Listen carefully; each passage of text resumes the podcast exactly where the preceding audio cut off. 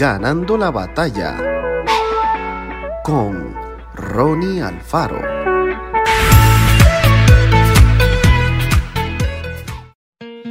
Pues no habéis recibido el espíritu de esclavitud para estar otra vez en temor, sino que habéis recibido el espíritu de adopción, por el cual clamamos, Abba Padre. Carolina estaba muy triste. Días atrás había discutido con sus padres, y entre las cosas que le dijeron hubo una que conmovió sus emociones.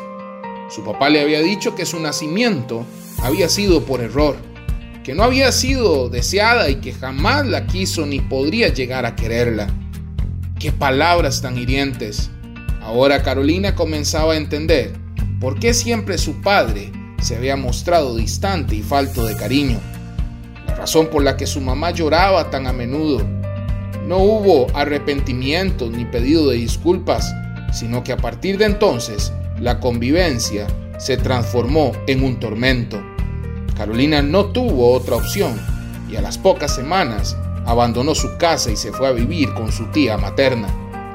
No fue fácil evitar la depresión y seguir adelante, pero luego de algún tiempo, con la ayuda de sus amigas, entendió que la felicidad de una persona no depende de lo que digan o hagan los demás, aunque se trate de los propios padres, sino del amor de Dios por cada ser humano.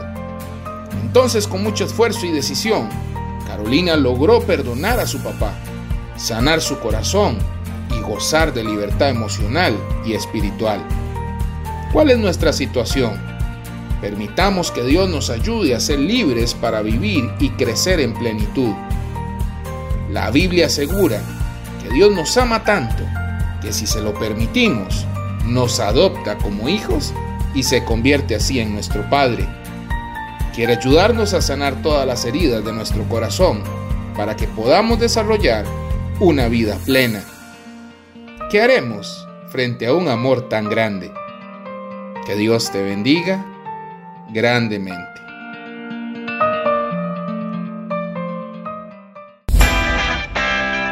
Esto fue Ganando la batalla con Ronnie Alfaro.